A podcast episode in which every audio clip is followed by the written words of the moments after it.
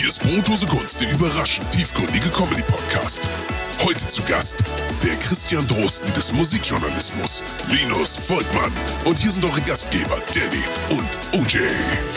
Hallo Jan Ole. Hallo Danny. Hallo Linus. Hallo Danny, hallo Jan Ole. Ah, Ja, sehr schön. brillant. Man merkt, du bist, äh, bist gebildet. Mhm, du hast schon mal jemanden Du bist begrüßt. gebildet. Ja. Wir hatten auch schon Leute hier, die sagen, das ist ihm zu autoritär. Nee, nee, Regeln, Regeln, Regeln ist für mich das Schönste, also als neurotischer Typ. Natürlich die wichtigste Frage, hast du Corona? Das müssen wir vorher klären, be- bevor wir hier anfangen. Wieso das ist doch, ähm, äh, wir chatten doch nur. Äh, nee, also mir geht es äh, den Umständen entsprechend blendend, also fast schon zu gut für, die, für, die, für den Ernst der Lage. Linus Volkmann, muss man dich noch mal, muss man dich eigentlich vorstellen? Bin ich mir auch nicht kennt sicher. dich mittlerweile Linus jeder? Volkmann, ich finde, das ist so ein, also ich, äh, ich, das ist so ein Name, den man immer hört, aber den man vielleicht nicht unbedingt immer zuordnen kann. Mhm. Ja, ich hatte letztens irgendwann mal ein, habe ich vom Reeperbahn Festival für den Deutschlandfunk berichtet und wurde dann abmoderiert mit vielen Dank Linus Neumann. Und dann wurde aufgelegt. Und ich bin da extra noch total verkatert damals aufgestanden, um da irgendwie noch zu berichten, um, um dann quasi auf das Fame-Konto von Linus Neumann einzuzahlen. Das ist ja auch irgendwie jemand, den man kennt. Ich habe es schon wieder vergessen, äh, äh, aber macht der nicht. Ich kenne ihn gar nicht. Macht der nicht irgendwas mit Linux? Nee, das ist was anderes. Ähm, äh, ja. Also jedenfalls, ähm, äh, also ich lese meinen Namen oft, weil ich ja so viel schreibe. Und dann schreibe ich immer unten drunter meinen Namen. Weiß nicht, Damit du, weißt, geht. damit du nicht vergisst, wie du heißt. Quasi. Genau, damit nicht wieder jemand anders ähm, meine Arbeit, die Früchte ähm, äh, erntet. Also ich, ich kenne Linus Neumann, ich lese den Namen nur öfter mal bei Twitter und dann denke ich mir auch immer, ah, Linus Volkmann hat was getwittert. Nein, war äh, nicht. Linus Volkmann war jemand anders. Ey, Linus Neumann, ey, hör endlich auf mit dem Scheiß, gib auf, ne? Äh, Wegen der Verwechslungsgefahr. Äh, vor dem Zivilprozess, jetzt Schluss damit. Also, Ja, ja, das stimmt. Aber du bist ja, ähm, äh, also du bist ein, ein Tausendsasser, möchte ich sagen. mhm, das höre ich gerne, Jan Ole. Also kommt drauf an, ähm, was du damit meinst, aber ähm, klar, ich mache diverse Sachen. Also ich mache Bühnengeschichten, ähm, also ich habe so ein Programm, äh, jetzt aktuell immer noch, sprengt die Charts, wie werde ich Popstar und warum. Und ich schreibe aber auch journalistische Sachen für Weiß, Spiegel Online und Zeit.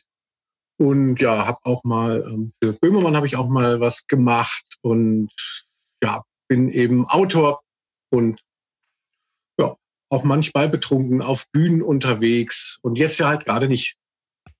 Bist du eigentlich auch ähm, Musiker gewesen? Ich weiß das gar nicht, weil du bist ja Deutschlands bekanntester Musikjournalist, also zumindest der einzige, den ich überhaupt kenne. Von daher bist du der bekannteste deutsche Musikjournalist. Bist du auch Musiker? Ich hab, konnte das nicht rausfinden. Also dein Geschmack ist ja hervorragend, wie man allein schon an deinem Intro, an deinem, an deinem, ähm, an deinem Instagram Story Intro immer wieder hören kann. Ach, du isst jetzt wieder Fleisch.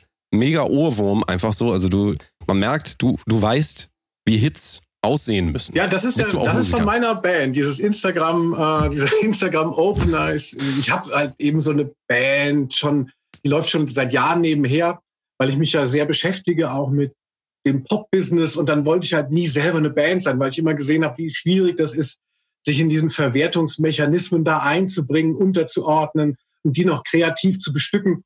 Das fand ich auch ein Stück weit, es ist natürlich toll, aber ich finde es auch ein bisschen würdelos und habe deshalb nie eine Ambition mit meiner Band verfolgt. Aber die gibt es halt, die mache ich mit einem guten Freund über Jahre und die Band heißt Bum Kun Cha Youth.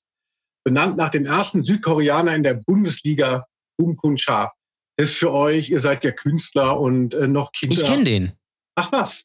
Ja, ja, ich kenne den. Der hatte ja, äh, der hat ja auch einen Sohn, der auch mal bei Leverkusen, glaube ich, gespielt hat oder so. Ja, bei Eintracht Frankfurt hat er dann auch Oder bei, oder bei. Frankfurt war das. Genau, ja, oder so. Cha. Genau, du Jetzt geht das wieder los mit irgendeinem so Name-Dropping, wo ich überhaupt, wo ich komplett absch... Also ich Danny habe hab diesen Podcast jetzt schon ausgemacht. Mhm. Danny ist ein riesen Fußballfan. deinen Haaren. Kurze Zwischenfrage. Kurze Zwischenfrage. Welches Instrument hast du da gespielt? In der Band? Ich habe eigentlich nicht viel ähm, instrumentmäßig auf der Pfanne. Also ich liefere nur die Texte ab und irgendjemand anders macht mit dem Synthi die Musik. Also ich kann Gitarre spielen Okay. und ja, aber Also du bist quasi, du bist quasi Deutsch-Rapper, kann man eigentlich sagen. Weil die machen ja auch weder die Musik noch sonst irgendwas kreativ. Die liefern ja eigentlich nur die Texte und das Image. Und bei dir ist es dann ja auch nicht anders. Also du lieferst das Image und die Texte, kann man sagen. Ne? Ja, also ich sehe mich auch so ein bisschen wie so Jesus für uns Linksradikale. Das ist für Linksradikale, ja. Thema Influencer. Ist das auch was, womit du dich beschäftigst? Ach Gott, ich hatte schon Angst, Also dass, natürlich- du, dass ihr mir jetzt kommt mit irgendwelchen ähm, Bands, die ich mal gefeiert habe und die jetzt alle ähm, rechts sind oder ähm, äh, Nein, nein, nein, nein, nein. Ach Quatsch, nee. Nein, nein, nein. Es, es, es geht eher, es geht eigentlich eher um die Frage, ähm, weil wir sicherlich auch noch über Deutschrap reden könnten und äh, die Frage der Verantwortung des Kunstschaffenden. Also es ist immer interessant, äh, dann deine Perspektive darauf zu hören. Deswegen habe ich mich auch sehr gefreut auf dieses Gespräch sowieso, weil du dich ja sehr viel damit auseinandersetzt. Und ähm, die ewige Debatte, wir haben natürlich gerade, haben wir auch in der vorletzten Folge drüber geredet, die ewige Debatte über, äh, in dem Fall war es Unhate Wom- Women, hast du ja sicherlich auch mitgekriegt. Äh, Jan Ole, du hattest Hashtag Unhate Woman letztes Mal geschrieben. Das ist natürlich falsch, das muss heißen Hashtag Unhate Women. Ach so, na gut, Details. Wobei manche Amerikaner, ich habe das mitgekriegt, manche Amerikaner Ich habe beides gendern das auch so, dass sie sagen Woman tatsächlich. Woman? Woman. Ja, auch das in kann sein, weiß Habe ich ich mal, nicht. habe ich irgendwie mal gesehen. Ähm, ja.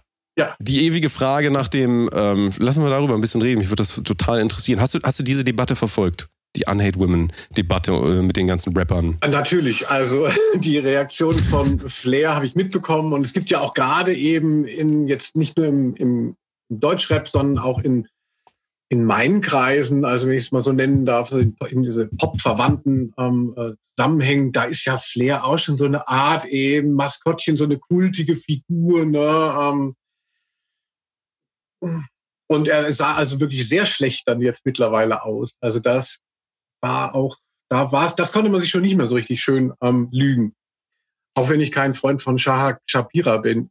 Aber Auch nicht? Gibt es, vielleicht müsste man das auch von hinten aufzäumen. Wen magst du eigentlich noch? Niemanden.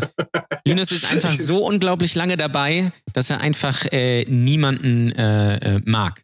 Ja? Ich glaube, das ist einfach komplett Wen, für durch. wen kann Linus Volkmann seine Hand ins Feuer legen im deutschen Musikbusiness? Außer für mich natürlich, wo ich natürlich völlig unbekannt bin. Ist doch egal. Für mich auf jeden Fall Jan Ole auch. Jan Ole hat auch mal Musik gemacht. Aber wen noch? Außerhalb dieser Bubble. ach, äh, ich verstehe schon, ich verstehe natürlich auch die Frage, dadurch, dass ich so viele Leute auch immer kritisiere, dadurch, dass es mir halt wichtig ist, so Debatten anzustoßen und dass nicht alle immer mit allem durchkommen, auch im Pop, und das so weggelächelt wird. Aber ich habe natürlich selber jetzt keine, kein so Interesse an so einer Rolle des Scharfrichters. Also, weil ich bin ja auch selber mit, mit Pop oder mit Punk bin ich halt gerne zugange, ähm, äh, weil es so ein Möglichkeitsraum ist, in dem man einfach auch mal irgendwas machen kann und in dem es nicht nur darum gehen kann, dass einem jemand aufzeigt, wo jetzt wieder die Grenzen sind. Also da wird es ja gerade eben erst spannend. Also es soll natürlich nicht diskriminierend und total blöd sein, aber das meiste, was ich, was ich denke, was ich den Leuten ankreide, das liegt auch auf der Hand. Also ich will mir da nichts aus den Fingern saugen, sondern ich will halt nur nicht irgendwie in so einem komischen, in so, einem, in so einer Mackerterrine festhängen, wo dann äh, letztlich äh, Flair dann auch noch versucht, die Frauen, die ihn kritisieren, ähm, irgendwie da, da noch auf die, die seine Fans loslässt.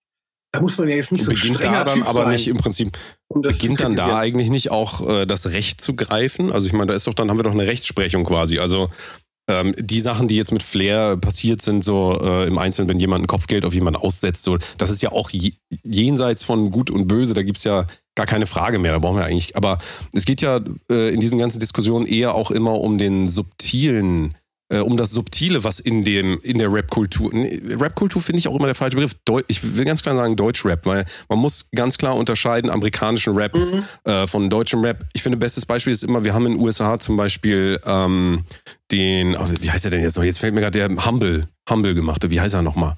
Wisst ihr doch alle. Wie heißt er? Weiß ich nicht. Ich habe vergessen, wie er Gucci heißt. Mane?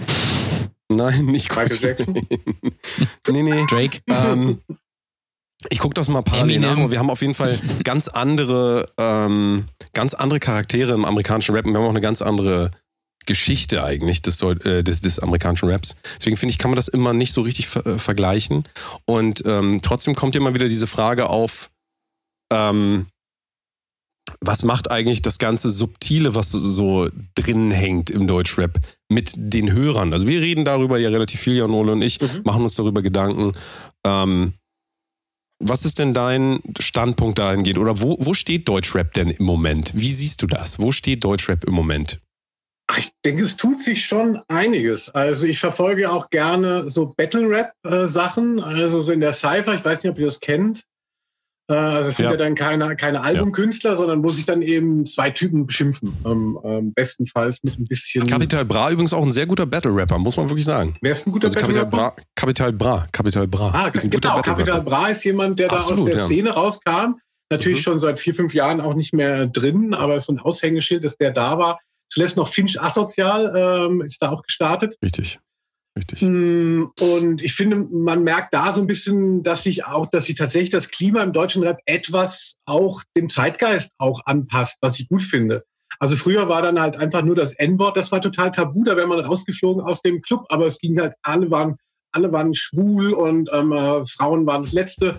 Und mittlerweile verschiebt sich so, dass Homophobie sogar im Battle Rap zwar noch geht, aber es wird nicht mehr gerne gesehen. Es gilt als uninnovativ und, und wird so ein bisschen über diese Schiene rausgedrängt. Ähm, Sexismus und so ist noch, noch, ist noch in voller Blüte, aber auch da sehe ich, sehe ich schon eine, eine gewisse Sensibilisierung. Es gibt natürlich dann welche, die immer noch drauf rumhacken. Und das würde ich auch übertragen auf die Deutschrap-Szene. Also, dass sie nicht ganz so eine Insel für sich ist, wie sie es vielleicht gerne hätten, der ein oder andere bei Alpha Music. Und dass auch die ja, also einem Wandel unterlegen sind. Also nicht, nicht 100 Prozent, dass sich der schon durchgesetzt hätte, aber sie werden in den nächsten Jahren auch nicht mehr dran vorbeikommen. Und es gibt ja auch, weiß ich nicht, wie Hashkara oder Suki hört er jetzt auf, aber es gibt ja auch ein bisschen sichtbare Frauen auch im Rap. Und also ich, ich sehe es alles allgemein ein bisschen positiv. Und ihr? Jan Ole, wie ist das? Jan Ole beschäftigt sich, glaube glaub ich, am wenigsten ja, mit Deutschrap tatsächlich von uns, von uns dreien. Was, ähm, wir haben eigentlich viel darüber geredet. Du bist ja, du bist so ein bisschen außen vor, ne? Jan Ole hört ja, sag doch mal, was du so für Musik hörst. Das ist, das ist ganz unterschiedlich. Also, ähm, Crossover. Äh, alles, was gut ist. Nein, äh, also ich höre eigentlich, ja, viele Sachen, Deutschrap und so EDM-Kram eher nicht. 80s-Geschichten, aber auch viel. Ich, mittlerweile höre ich, wenn ich Musik höre, äh, entweder natürlich, jeder hat so eine Playlist mit All-Time-Hits, so nach dem Motto, aber dann vielleicht auch einfach äh, so nebenbei Playlists. Ich bin jetzt nicht so der akribische Musikhörer, der jetzt äh, sich da hinsetzt und irgendwas hört, aber Deutschrap am wenigsten. Das liegt aber jetzt nicht daran, dass, dass mir irgendwelche Leute unsympathisch sind. Das kommt dann noch dazu aber äh, ich kann mit der Musik einfach noch konnte ich noch nie irgendwas mit anfangen und ich kann mich nicht kann mich nicht da da reindenken, wie man das wie man das abfeiert, weil das ist größtenteils für mich alles sehr sehr künstlich und sehr sehr auf Gepose aufgebaut. Ich habe jetzt gesehen, Capital Bra ist jetzt bei TikTok. Ähm, und das ist schon irgendwie alles ein bisschen absurd. Also ich kann das alles, es gibt ja verschiedene Arten von Deutschrap. Es gibt natürlich auch Deutschrap-Künstler, die äh, wirklich vielleicht was zu erzählen haben. Ähm, natürlich die populären, das ist für mich einfach ganz persönlich einfach nichts. Also das kann ich, kann mich da null mit identifizieren. Das ist, äh, geht einfach nicht. Ist das nicht aber absurd? Und darüber reden wir auch viel, dass äh, Deutschrap ja Spotify dominiert und im Prinzip auch dementsprechend repräsentativ sein müsste für den Musikgeschmack äh, von Deutschland. Aber das Absurde ist immer, wenn Jan Ole und ich dann darüber reden und ich beschäftige mich ja nur damit, weil ich halt die Trends verfolge, aber nicht, weil ich es gut finde. Also ich komme aus einer ganz anderen Welt, ich komme aus dem Progressive Metal und sowas. Da, da, also die Leute, die so, also so Tool, ich glaube, du bist auch nicht so ein großer Tool-Fan, so wie ich das mal verstanden habe.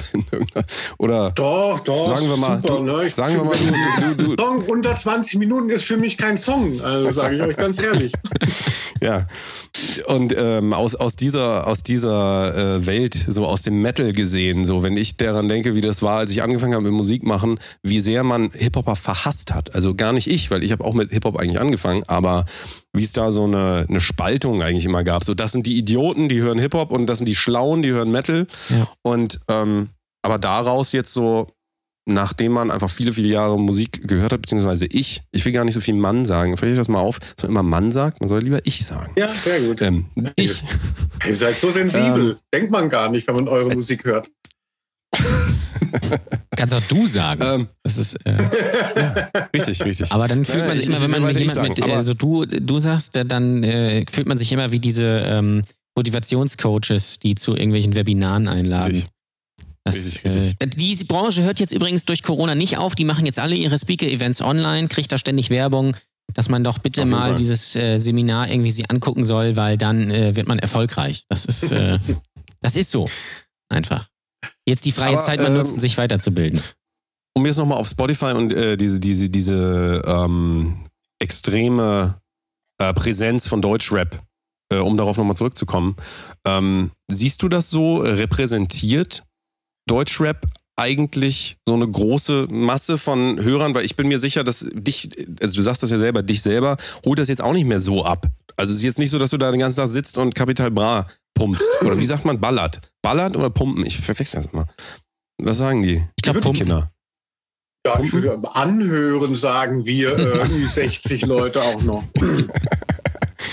Ja, aber ähm, ist das denn so, ich weiß nicht, ob du darüber schon mal geredet hast, äh, die, diese ganze Phase, wo Deutschrap, also gerade letztes Jahr hat ja Deutschrap wirklich extrem viel Platz eingenommen, Apache und äh, Mero war, glaube ich, war das sogar, war das noch letztes Jahr? Ich verliere schon völlig den Überblick, Es, aber was es 2018. verschwimmt alles. Es ist so ein bisschen wie die Ja, natürlich äh, absurd, ne? neue deutsche Welle irgendwie. 82, äh, wo alle zwei Wochen ein neuer Künstler rauskam, der dann zwei Wochen später wieder weg äh, war. Und so inhaltslos ist es ja auch oft. Ähm, äh, aber das, ja.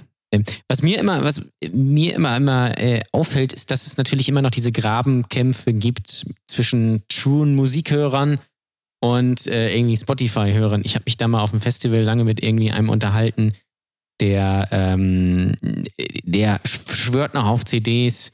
CDs, also das ist das Wahre, das bringt den Bands auch richtig was. Und wenn er sich eine Band anhören will, dann holt er sich eine CD und YouTube geht, ja gar nicht und ach, kann ich Spotify, das setzt sich nicht durch und hier und da und bla und blub.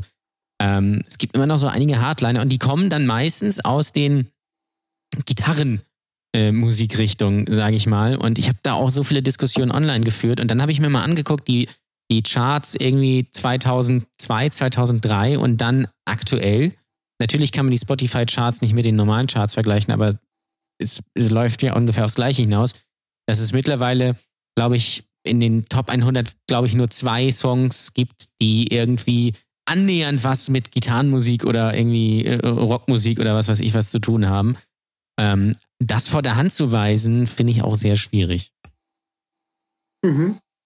Macht das jemand? Weiß das jemand von der Hand? Oder, oder was meinst Naja, du jetzt? ja, ja, in, in, den, in den Diskussionen, die man, die, man, die man da führt, dass sie sagen, ja, nee, Rock ist immer noch das, äh, das Wahre und äh, echte Musik und hier und da. Ja, aber das ist Vor auch allem die wieder dieses Älteren dann natürlich. Ne? Und die Das Jüngeren hören halt dann heute Hip-Hop, was dann quasi das der Rock-Metal ist, was wir früher gehört haben.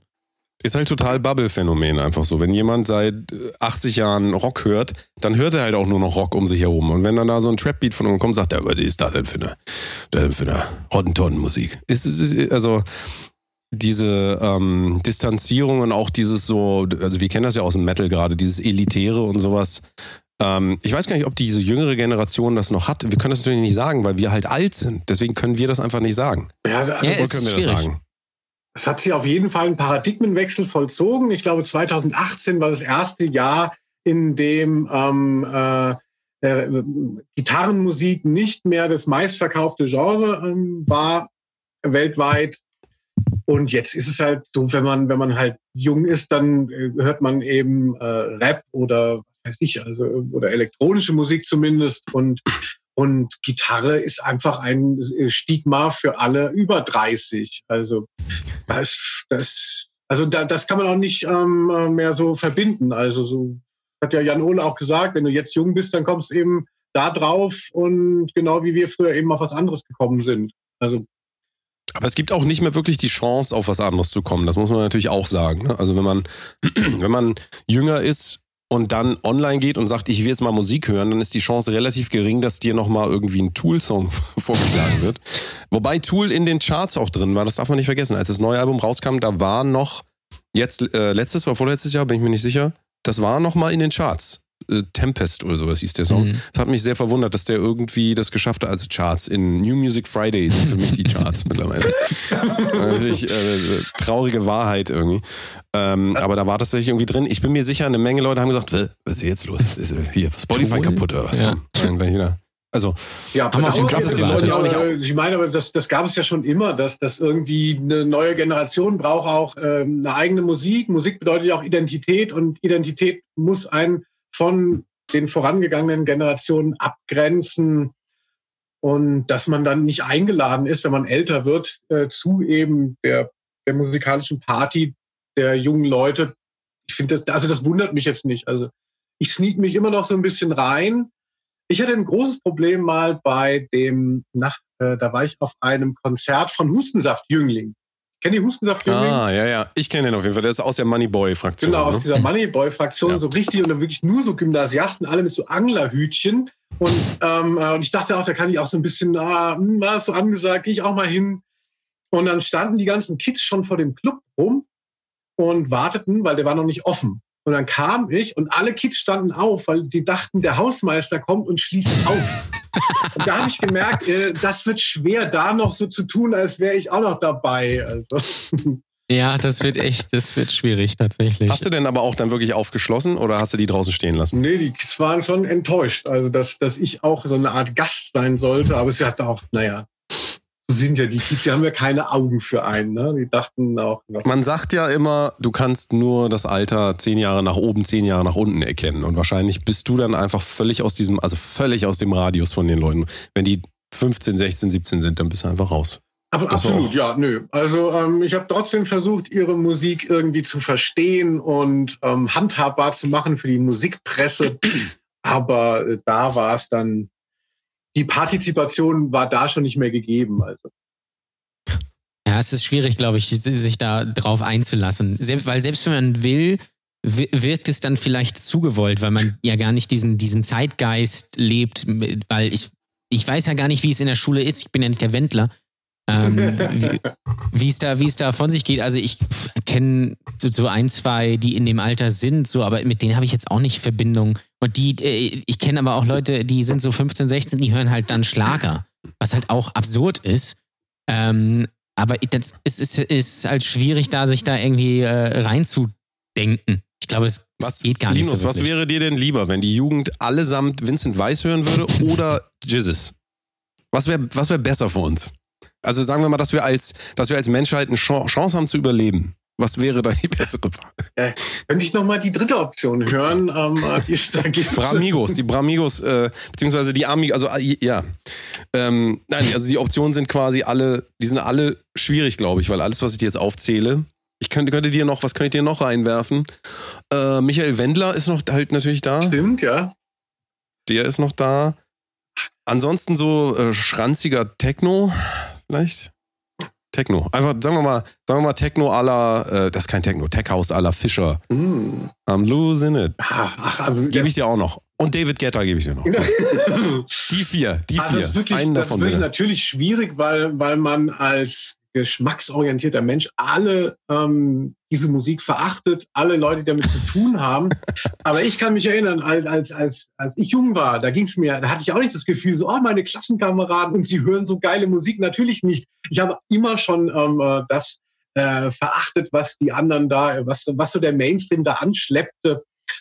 Und ähm, genauso ist es heute, dass natürlich der meiste, meist, der meiste Kram ist Schluss, aber man kann auch dort immer noch was entdecken. Und vielleicht, ich weiß es nicht. Also vielleicht, nee. Also David Guetta, Jesus oder Vincent Weiss, für mich alles Verbrecher. Also damit meine ich die Zuhörer. Die Zuhörer. Man muss leider. Man die Typen, ne, auf die lasse ich nicht kommen.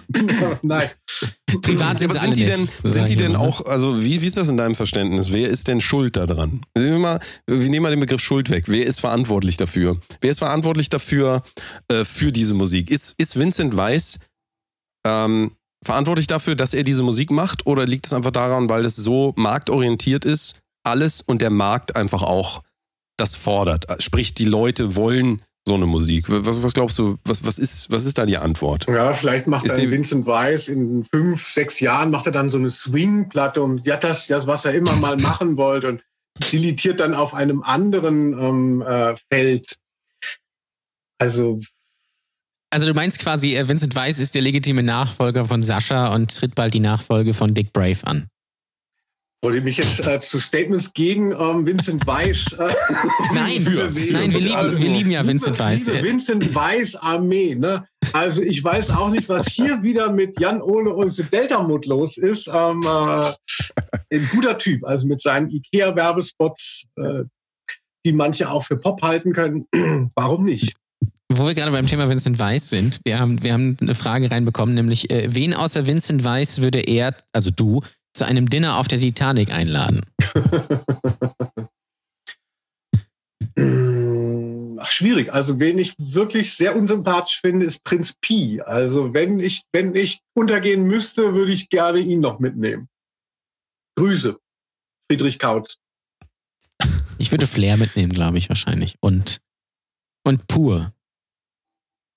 Schön. Ach, da kann man vielleicht auch ähm, äh, eine Weihnachtssingle aufnehmen und es lohnt sich. Ja, das Ding ist, wo du eben gerade gesagt hast, äh, David Getter, Vincent Weiss und Jizzes, äh, hatte ich sofort den Gedanken, so unrealistisch klingt eine Collab zwischen den dreien eigentlich gar nicht. Nee, absolut nicht. Ist das Universal alles? Dann ist er, glaube ich, 2025 spätestens kommt. Wenn es die Welt dann noch gibt. Natürlich. Wenn es die Welt ja. dann noch gibt, vorausgesetzt es gibt die Welt noch, wir, wir versuchen so, ihr merkt das vielleicht, wir versuchen so charmant an der Realität vorbeizuschiffen, so als wäre das wirklich wichtig, worüber wir hier gerade reden. Yeah. Ist natürlich völlig unwichtig, aber wir dachten uns heute, versuchen wir mal auch euch ein bisschen was anderes zu geben, weil ihr hört ja sowieso überall dieses C-Wort. Und zwar Zervelat, das haben wir letzte Woche schon gesagt. Zervelat ist Talk of the Town. Ähm, das finde ich angenehm bei ja. euch. Also, weil es ist wirklich eine Belastung. Dass, ähm, natürlich möchte man in so einer Situation viel über die aktuelle Lage hören, aber es kann mir dann nicht jeder. Und dann haben die manchmal noch so starke Meinungen und ja. ach Gott, nervt mich das. Ich habe heute wieder mich, musste heute wieder jemandem erklären, warum ich im, Fa äh, im Baumarkt Farbe geholt habe. Tatsächlich, weil der, weil der der Meinung war, man, äh, man dürfte nicht mehr in den Baumarkt gehen, weil das ist ja nicht, äh, Supermärkte ist ja okay, weil Grundnahrungsmittel äh, und hier und so was. Aber Baumarkt wäre quasi nur Bummeln. Das fand ich dann auch wieder so, so geil, wo man denkt, ja, soll ich jetzt hier drei Monate in der Baustelle leben oder was? Ist das geiler einfach? Ja, es ist, es ist schon alles sehr absurd, muss man sagen. Spielplätze sind auf jeden Fall weiterhin äh, ein Dreh- und Angelpunkt äh, momentan. So, also wenn ich auch draußen rumlaufe, ich sehe viele Leute auf den Spielplätzen, also auch Ältere tatsächlich. Also denen ja. ist alles die egal, suchen die Kinder. geht. Das, das ist das ja. Ding Schaukeln einfach. und rutschen oder was? Ja, absolut. Also das, ich, ich glaube, es lädt auch Leute darauf ähm, ein, zu so einer Aktion. Wenn da so ein Schild ist mit so roter Schrift drauf, glaube ich, das sehen die Leute dann automatisch nicht mehr. Dann wird da, äh, da wird da einfach die Chance genutzt und Spaß gehabt. Ich also, habe heute auch ich weiß nicht, ob in Lübeck das mittlerweile anders ist. Die schön am Wasser saßen oder schön bei äh, vorm Bäcker irgendwie noch ein Käffchen getrunken haben zusammen. Das kann man ja mal machen. Ja, manche Leute haben vielleicht auch einfach die traditionellen Medien abgeschafft und verweigern sich auch dem Internet und haben es deswegen vielleicht auch immer noch nicht mitbekommen. Ich weiß es auch nicht. Aber was, was, was meinst du, also Linus, wie wird sich jetzt durch diese ganze Zervelat-Krise ähm, die äh, Musikwelt, die kreative Welt äh, äh, verändern? Wird sie sich verändern oder ist danach wieder alles normal? Geht danach wieder äh, Katja Krasowitsche auf Tour und als wäre nichts gewesen quasi? Ja, finde ich natürlich eine sehr wichtige Frage, die an dem Punkt erst noch keiner beantworten kann. Ich denke, wenn das tatsächlich in einem Monat, in sechs Wochen gegessen ist, dann ist die Chance groß, dass sich das dann wieder einruckelt. Also ich glaube, dass man, also dass ich auch schon Respekt hätte vor Massenveranstaltungen über äh, einen Zeitpunkt von einer Quarantäne hinweg. Aber ich denke, dass der Wille von den Leuten wird dann da sein und wird das alles wieder dahin bringen, wo es mal war. Wenn es jetzt tatsächlich über Monate geht, denke ich, wird die, Gott, jetzt bin ich auch so ein Idiot, der irgendwas äh, prophezeit, wird natürlich die, die Volks- und die Kreativwirtschaft äh, doch einen größeren Schaden erleiden. Also ich kann es mir jetzt noch nicht vorstellen. Also ich hatte ja die letzten beiden Jahre hatte ich hatte ich Anfang des Jahres ähm, so Lesetouren. Also da habe ich, da habe ich auch wirklich mich das Jahr über finanziert. Das war toll. Ich dachte so, oh super, ich muss nicht dauernd bei den verdammten Redaktionen da immer meine Themen durchbringen, bei irgendwelchen schlecht gelaunten, schlecht organisierten Redakteuren. Grüße. Ähm, und dachte, das ist super. Ich gehe auf die Bühne, ich bin meine eigene Mark, wie jeder andere Depp auch, aber ähm, äh, da mache ich ein paar Mark. Und dass das plötzlich so verbaut sein soll, fand ich es doch auch gruselig, wie schnell das gehen konnte. Man merkt auch, wie alle jetzt äh, umspringen. Ne? Also alle Kreativen, auf einmal hast du den Feed voll mit Livestreams. Mhm. Also jeder Ja. streamt jetzt, jeder, jeder kann auf einmal, wir machen übrigens auch demnächst ein Bramigos DJ-Set. Wer das, äh, wer sich, da könnt ihr schon mal drauf freuen. Die Bramigos spielen alles durcheinander von äh, Benjamin Blümchen bis harten Techno. Vielleicht auch Hardstyle, wir gucken mal, einfach alles. Ähm, aber jeder streamt live. Jeder streamt wirklich jetzt live. Und ähm, ist auch die Frage, ob dieses äh, Geschäft nicht auch langsam dann zusammenbricht, weil wir können jetzt nicht alle von den Touren einfach äh, rübergehen. Aber, Also ich glaube nicht, dass das, ich glaube, das wird jetzt so eine Phase sein, wo die Leute noch gerne gucken, aber ich kann es jetzt auch schon langsam nicht mehr sehen. Ich kann auch, also Netflix und alles, kann ich auch langsam, ich kann es alles nicht mehr sehen. Diese immer auf den Bildschirm gucken, den ganzen Tag auf den Bildschirm Mhm. gucken, ist einfach ist zu wenig. Gut, das habe ich auch gesund noch gemacht, also ähm, äh, in gesunden Zeiten. Ne? Aber das, da gebe ich dir total recht. Also ich, äh, ich finde, dieser, dieser Gedanke ist halt so naheliegend, ach, jetzt, äh, ne, wir sind alle nur noch im Netz.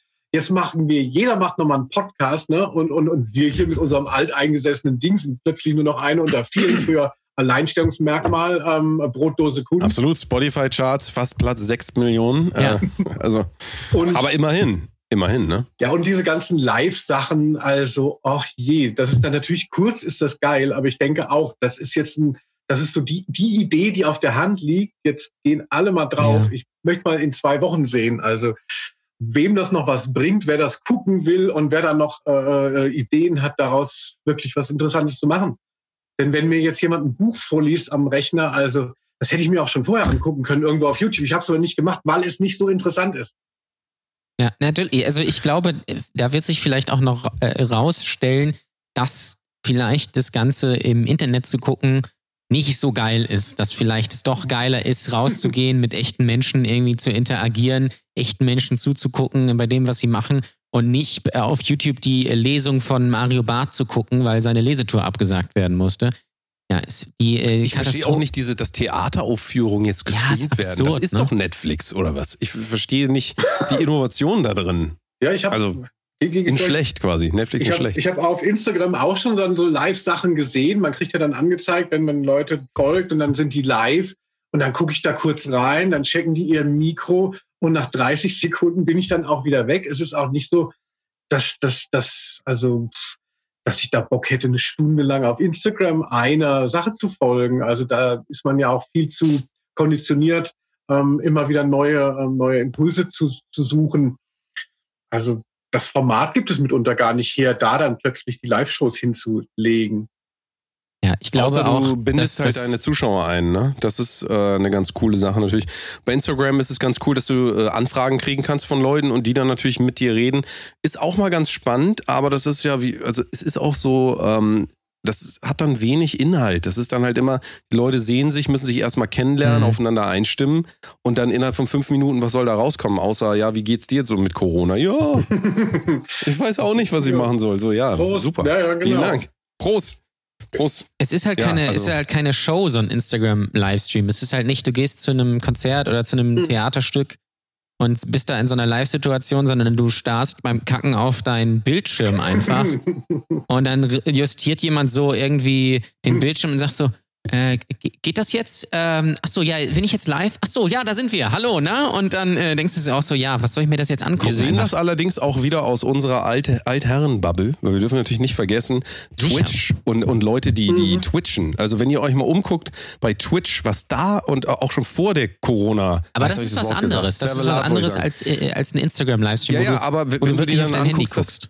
Wenn, wenn du dir anguckst, dass da Leute an der Tankstelle stehen und ihr Auto tanken und dabei dann Fragen beantworten dazu, wie sie, also ich, ich frage mich einfach, also äh, kennt Voyeurismus keine Grenzen? Also ist selbst das, ist, ist das Leben der anderen einfach so viel wertvoller als mein eigenes? Und das scheint ja irgendwann dann da, da anzukommen, weil irgendwann setze ich mir dann so einen Helm auf und gucke mir das an, wie jemand anders tankt, äh, obwohl ich ja selber tanken könnte. Was, also Ja, so hat ja schon So, Big ich- Brother funktioniert. Aber bei dir zum Beispiel, Danny, denke ich auch, es ist so faszinierend, wie du dir die ganze Zeit nur ins Gesicht fasst. Also, obwohl es verboten ist, es macht mich aber das- wahnsinnig. Aber das ist, das, das ist diese Krankheit, wenn man Haare, also wenn man noch Haare auf dem Kopf hat. Ihr habt ja auch noch Haare auf dem Kopf, deswegen ist das so, man muss immer irgendwas mit den Haaren machen. Das ist einfach, guckt euch mal Frauen an, das ist viel schlimmer. Und die meiste Zeit Das hast du die Finger in deinen Augen. Das ist wahrscheinlich mehr so unbewusst. Mhm. Also, aber ja, das ist aber, weil ich Kontaktlinsenträger bin. Und meine Augen immer so trocken werden. Ja, selbstverständlich. Ne? Du hast du die Ansprache von Merkel doch gehört. Schluss mit den Ausreden jetzt hier. Äh, oh, meine Haare, meine Kontaktlinsen. Ja, aber Na gut, ich, ich will es Oh hier äh, öffentlich sagen, ich bin der Grund, äh, warum der Coronavirus. ja, du bist, hier ist du bist Patient sich- Zero eigentlich, ne?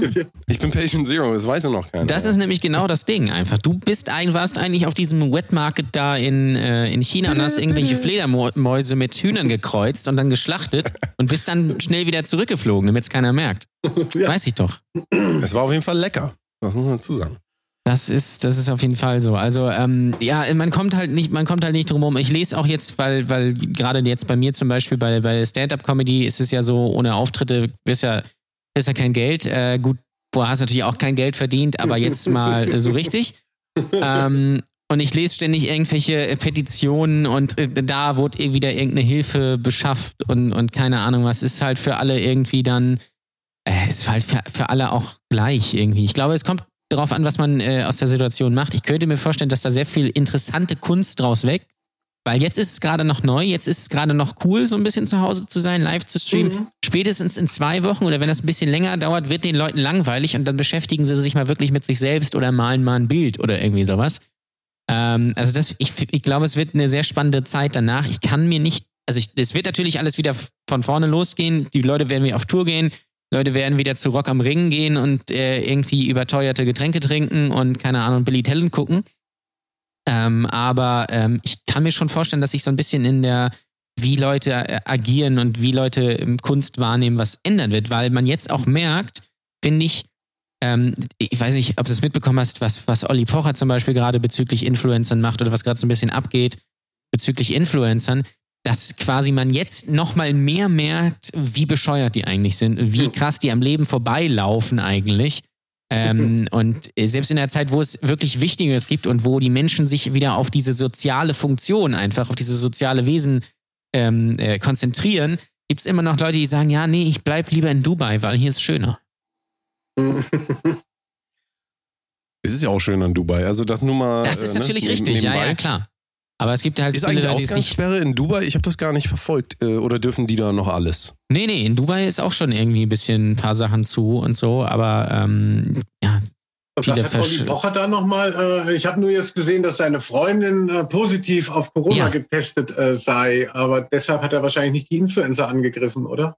Nee, das hat er sich, glaube ich, irgendwie so, so irgendwie raus, rausgesucht. Irgendwie, das ist so quasi nach dem Wendler, glaube ich, so ein bisschen sein neues Opfer. Es gibt auch so einen Twitter-Account, der immer so Influencer-Müll irgendwie postet. Und da gab es jetzt irgendwie eine, die in Dubai ist und gesagt hat, ja, warum soll ich denn nach München fliegen? Ich bin ja hier in Dubai, ist alles schön und so, so sind ja alle nicht so anstellen, so nach dem Motto. Oder ein anderer hat er, das hat er in dem Video jetzt irgendwie gezeigt, der ist, der hat äh, irgendwie einen Bootsverleih auf Ibiza und jetzt ist er irgendwie mit dem Auto von Deutschland nach Ibiza gefahren und hat das dann so dokumentiert, wie er dann durch die Schweiz und Frankreich und Spanien und so reist. Und dann so, ja, hier ist ja, hier ist ja alles zu, was, was, das ist ja absurd, so nach dem Motto. Das finde ich halt echt spannend. Ja, aber wenn es hart auf hart kommt, also würde ich schon ähm, äh, lieber die Influencer verteidigen als Olli Pocher. Ja, okay. Das ist natürlich, äh, das ist natürlich richtig. Wobei, äh, Olli Pocher, das muss man ja, das ist ja eigentlich ganz schlau. Er ist, könnte quasi der große Gewinner sein, weil er hat ja auch durch diese Wendler-Fehde irgendwie, glaube ich, 600.000 Follower oder so bei Instagram dazu bekommen. Der, er lebt jetzt gerade nochmal seinen zweiten Frühling, habe ich so das Gefühl. Ja, äh, das, das, das glaube ich auch. Und das ist auch was, was mich so ein bisschen beschäftigt. Das ist nicht Olli Pocher, ich weiß nicht, wie es euch geht, ähm, aber als Kulturschaffende, wo man immer kreativ sein möchte, dann denk, denke ich jetzt die ganze Zeit so, oh Gott, diese Situation, ne? äh, äh, ich muss dringend einer der Umsturzgewinner sein. Jetzt werden quasi neue Medien, jetzt werden neue Mhm. Stars geboren. Irgendwer hat eine gute Idee und äh, zieht die zwei Wochen lang durch und ist äh, sonst wo gelandet. Also ich habe auch so, ein, ich spüre so einen diffusen Innovationsdruck, jetzt irgendwas Geiles aus dieser Situation zu machen und eben nicht zu sagen, ah ja, jetzt gehe ich mal äh, live. Also das wird nicht reichen. Aber natürlich fällt mir wieder nichts ein und äh, Ja, alle, äh, alle ziehen an einem vorbei. Aber es Ja. ärgert mich genau zu spüren, jetzt könnte Ja. man, wenn man nur was hätte. Aber das, ich glaube, das kann man nicht er erzwingen. Wahrscheinlich die, die ja da jetzt rauskommen, die wussten das vorher auch noch nicht. Das ist so ein bisschen wie mit Leuten, die über TikTok berühmt werden. Ich weiß nicht, bist du bei TikTok? Ja, natürlich auch schon aus Verzweiflung. Ich verstehe gar nichts. Also da war mir mal Snapchat noch besser durchgeblickt. Also. Ich habe vorhin den Fehler gemacht und habe mal so 20 Minuten TikTok-Videos geguckt. Danach ist mein Gehirn explodiert einfach, weil da einfach so viel. Also das ist halt, das ist, da muss, TikTok ist wirklich die Sache, wo ich sage, da bin ich alt, weil das verstehe ich einfach nicht. Ich bin ja TikTok, äh, ne? Ich habe ja das TikTok-Game quasi durchgespielt in meinem Orangen-Video, was ich da gemacht habe. Ja, stimmt, ja. Ich habe ja, äh, und, und einmal auch, also was auch immer eine gute Idee ist, fremden Content einfach klauen. Das kann ich euch noch empfehlen sonst. Äh, Baby Yoda, Baby Yoda geht immer. Ihr könnt irgend, wenn ihr irgendwas Lustiges, zum Beispiel Baby, Baby Yoda sagt dir was, ne, Linus? Ja, klar. Oder hast du das auch? Das hast du mit, Doch, doch. Äh, Baby Yoda einfach zum Beispiel und dann jetzt irgend so einen lustigen Satz mit Klopapier drunter schreiben, so als hätte er das gesagt. Mhm. Verstehen Sie? So, das könnte, das könnte, so, so muss man, man muss ein bisschen kombinieren Ja, einfach. ne? so ja, ein warte mal, ich schreibe gerade mal mit. Äh, äh, okay, Baby Yoda. Äh, das habe aber Ich eh noch. ich schon gemacht, von daher kannst du es auch, also das ist, ja, ja, aber wenn, das, könntest du mich vielleicht taggen dann, wenn das raus. Äh, ähm, hast, du, hast du öfter die Erfahrung auch schon gemacht, dass Content von dir genommen wird oder sagen wir mal Aussagen von dir genommen werden als die eigenen? Also das ist ja so, so ein gängiges Mhm. Problem. In der Musik nennt man das immer noch Plagiat, im Internet heißt es Internet. Nee, Also da hat heißt sich es im nicht viel Internet. geändert. Ja, bei mir wird es, bei Ja, mir wird es verdächtig selten gemacht. Ähm, äh, muss ich auch schon Das- wieder ja. etwas Da musst du dann selber die Konsequenzen da rauslesen. Aber, Ja. äh, Jan Ole hatte ja auch gerade einen viralen, äh, viral, das will ich jetzt nicht sagen, aber äh, du hast ein, du hast ja, da haben wir auch letzte Folge, glaube ich, drüber geredet, du hast von der äh, Pornodarstellerin Mary for Fun, ist das richtig? Ja. Ich bin da immer nicht so im Game. Äh, Mary for Fun den ähm, Tweet retweetet, sagt man das so? Ist das Ja, so richtig? Oder das ist- sag das ist falsch? richtig, Oder ja. hast du den, hast du den getiktokt? den Nein, man Tweet? sagt, Oder äh, wie sagt man das? Man sagt retweeted. Oder Ähm, geYouTubed. Diese YouTube, genau. Ähm, äh, genau, äh, ich habe so ein, sie hatte, das war ganz lustig, das war letzten Freitag irgendwie, da hatte sie gepostet, ähm, äh, sorry, aber mein, ge äh, mein geplante Bukake-Party für den 15.3. fällt Ach, leider aus. Ja, das habe ich auch gesehen. Ja, siehst du, und das habe ich eigentlich indirekt in die Wege geleitet, weil äh, ich habe einfach nur davon Screenshot gemacht und das retweetet und dann ist mal nichts passiert und dann habe ich das bei einem Comedy-Kollegen unter einen äh, Artikel irgendwie, unter einen Post kommentiert und der halt halt relativ viele Follower und kennt halt hier in Hamburg so ganz viele, relativ viele Medienleute und dann sehe ich das zwei Tage später auf sämtlichen Twitter-Accounts und das hat dann irgendwie 600, äh, 600 Likes und keine Ahnung was ist auf diesen komischen Twitter-Meme-Schleudern irgendwie Social Media Daily Best of Schieß mich tot Seiten. Und das fand ich schon sehr absurd, wie man einfach, wie dann sowas einfach dann entsteht, weil man einfach nur irgendwo einen Screenshot hinteilt. Und aber keiner Aber ist denn- weiß, von, du- von wem du das kommt, die- einfach, sondern das wird dann, du, einfach, also es- äh, wird dann einfach durchgeschleudert. Jan Ole, siehst du das denn so, dass die Schaffungshöhe da schon, also dass das schon so eine Schaffungshöhe erreicht hat, nur weil du einen Screenshot von was gemacht hast, dass du dann der Originator davon quasi bist? Ist so ein bisschen fraglich, ne? Ich glaube Nein, das natürlich nicht, aber, auch, ich glaube eher, dass diese Corona-Krise, Zervelat-Krise, dass, aber ich habe ähm, natürlich da was die in die uns Wege zeigt, geleitet. dass die uns zeigt, dass wir alle eigentlich immer dieselben Ideen haben und einfach Ja. nur einer immer der Erste ist, der das rausballert. Ja, es geht weil gar nicht so der- Ich sehe, äh, ich sehe keinen kreativen Umgang mit diesen Dingen und den x-ten Klopapierwitz äh, in, keine Ahnung, du hast ja selber gesagt, Jan die Stand-Up-Programme werden nach der Krise voll sein, immer noch mit äh, Klopapierwitzen. Klopapierwitzen. Oh, ja. Und ähm, das kann ja jetzt schon niemand mehr hören, zumal man kriegt ja auch kein, Klo- also man kriegt ja wirklich kein Klopapier. Im Moment auch Doch, immer noch nicht. bei- Ich weiß bei nicht, wie das Edeka. Ist. Bei Edeka gibt es so soft. Ja, man muss um 6 Uhr aufstehen. Um Dafür 6 gibt Uhr. es jetzt kein Brot mehr, was ich sehr interessant finde, weil am Wochenende haben sie alle Mehl gekauft. Leute, ist interessant, womit sich die Leute jetzt schon den äh, Hintern abwischen. Also das hat sich dann komplett verlagert. Nee, das ist danach zum Pudern quasi. Genau, du wischst das hinter mit so einem Toast ab, dann hast du quasi Nutella gleich selbst hergestellt In und dann USA, puderst du das einfach nach. In den USA ist ja die Nachfrage nach Waffen extrem gestiegen. Auch da ist halt wieder die Frage, Also warum nehmen die nicht einfach Klopapier? So, warum Ja. nehmen die nicht einfach Klopapier? Warum Waffen? Äh, ist nicht Die so wollen den Virus erschießen einfach. ah, es ist, Ja, aber, es ist so herrlich. Äh, ja, Ja, ein Traum. so. Es ist, es ist wundervoll. Hast du, also hast du denn alles zu Hause? Sollen wir dir noch irgendwas vorbeibringen oder hast du alles? Mm, Nee, wir haben natürlich auch noch mal irgendwie auf irgendeinem Landsitz noch mal richtig eingekauft, irgendwo äh, neben der Autobahn, wo sich noch nicht so viel rumgesprochen hat. Und man hatte wirklich so ein schlechtes Gewissen. Also es ist ja geil, Dosen zu kaufen, aber es ist ganz schlimm, dann auch Dosen zu öffnen.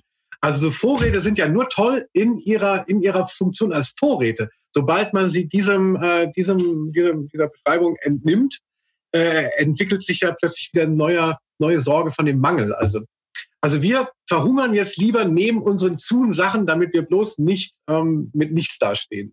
Ja, ja, das kann ich, kann ich sehr gut verstehen. Wobei aber wir man haben eben ja noch viel, alles. also, aber es bleibt alles zu. Ja. Das könnte ja, Ja. noch Und wird auch weggeschmissen, ne? Also wird auch weggeschmissen dann.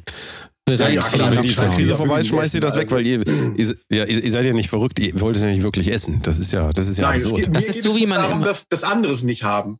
Ja. ja, genau. Einfach den anderen was wegnehmen. Einfach so drei, drei Packungen Klopapier haben, äh, aber äh, trotzdem Feuchttücher benutzen oder, oder so. Einfach nur, um es zu haben. Einfach fürs, fürs Gefühl einfach. So eine Fürs ganze, Gefühl, ja. so acht Packungen Spaghetti einfach, obwohl man eigentlich lieber Reis isst. Das ist, glaube ich, äh, das ist, glaube ich, der Spirit. Äh, wir haben noch eine Frage reinbekommen. Ähm, für wie popkulturell relevant würde er sich selbst einordnen auf einer Skala von Nils Frevert und bis Capital Bra?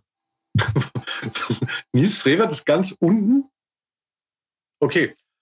Hm, Ach, ja, ich lebe ja auch so ein bisschen von dieser Blasengeschichte. Ähm, in, insofern, also in, in meiner Welt, was mir mein Social Media spiegelt, da bin ich wahnsinnig relevant und ähm, kaum gehe ich zur Tür raus, ist alles verflogen. Oder kaum äh, sehe ich mal einen Account von jemand anderem, ist auch keine Rede mehr von Linus Volkmann. Also es ist überschaubar, also mein Fame, was ich auch auf meiner Lesereise schon vor der Krise gemerkt habe.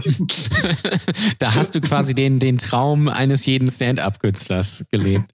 Du hast ja, Ja. äh, bei dem aktuellsten Buch hast du auch eine Rezension bei Amazon. Äh, Da steht, das ist äh, Stand-up zum Lesen. Ah, immerhin. Aber nur drei Sterne. Also weiß ich auch nicht, was das dann sollte. Wie viele Bücher hast du geschrieben?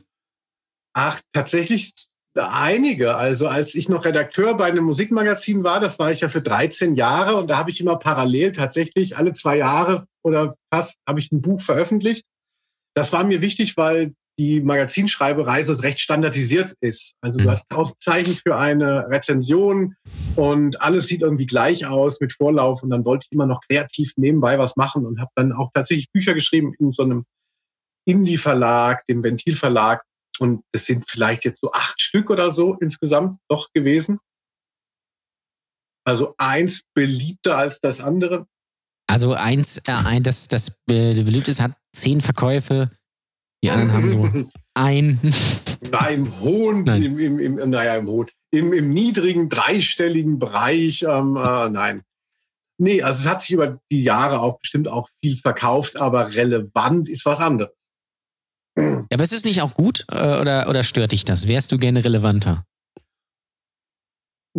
Also mein großes Vorbild ist da ja Brotdose Kunst, wo ich merke, da wird die ganze Zeit ge, ge, gebaggert So. ähm, äh, um äh, die nächste, äh, das nächste Level von an Followern und so. Und Wir können ja so ein Battle machen, das wäre doch eigentlich ganz lustig. Ähm, wir sind ja also ähm, wir sind ja beide in einer ähnlichen Mission unterwegs. Eigentlich, wir wollen die Welt ein bisschen besser machen. mhm. Achso, das, das klingt jetzt nicht so, als würdest du dem zustimmen. Nee, ich dachte, das Gegenteil ist der Fall. Ja, ich will die Welt brennen sehen. Nee, Du es hast ja, ja nicht- äh, wir reden du nicht bist davon, ja was auch für keinen sondern Shitstorm wir schade, oder? Wer ich? Ja. so. Also da, du hast, du hast ein Video online, wo du, äh, wo du was gegen den Künstler Faber gemacht hast. mhm. Ähm, das hat äh, 17 Daumen hoch und 214 runter. Und die Kommentare sind entsprechend. Oh, das habe ich gar nicht gesehen. Ähm, äh, das zieht mich natürlich jetzt aber auch nicht so runter. Hm, Ja, also ich hatte eben bei Intro hatten wir, also als ich da noch Redakteur war, haben wir auch versucht, ins Internet zu gehen mit Musikjournalismus. Das hat damals schon 2010 keinen interessiert. Und dann habe ich gemerkt, dass, äh, also ich wollte dann eben auch immer kontrovers sein. Da passierte dann zumindest mal was. Und äh, wenn man ähm, tatsächlich solche was weiß ich, auch, auch mal Verrisse schreibt, was mir auch wichtig ist, dann gibt es auch immer Ärger. Und wenn man aber dann beleidigt ist, dass das einen Backlash erzeugt, dann macht man was falsch. Also Hm. Kann man denn eigentlich als Kritiker so nicht sowieso nur verlieren eigentlich? Also wenn ich so darüber nachdenke, wenn ich zu jemandem hingehe und dem sage, du, was du gut findest, das ist nicht gut, dann ist doch klar, dass die Reaktion ist, du Arschloch. Also das ist doch völlig klar, oder? Genau. Also liegt das nicht in der Natur? Also das heißt, muss man dann nicht ein sehr, sehr dickes Fell haben als Kritiker? Ja, also in gewisser Weise habe ich das auch. Also ich bin natürlich trotzdem völlig hysterisch und hypersensibel. Aber ich fand Musikjournalismus irgendwann total langweilig, weil ich habe mir dann so Hefte gekauft, wie, was weiß ich, das Visions oder die Specs. Und da sind dann 80 Plattenkritiken drin. Und eigentlich sind es 80 Empfehlungen. 80 Platten im Monat mhm. sind gut und dabei äh, und auch Mittelmäßigkeit ist immer noch total gut im Musikjournalismus. Und dadurch, dass das mein Metier ist, war mir dann auch immer wichtig, so diese eine Ein-Sterne-Rezension, die hat man dann doch immer gerne gelesen. Und wenn man sich daran reiben muss, dann okay.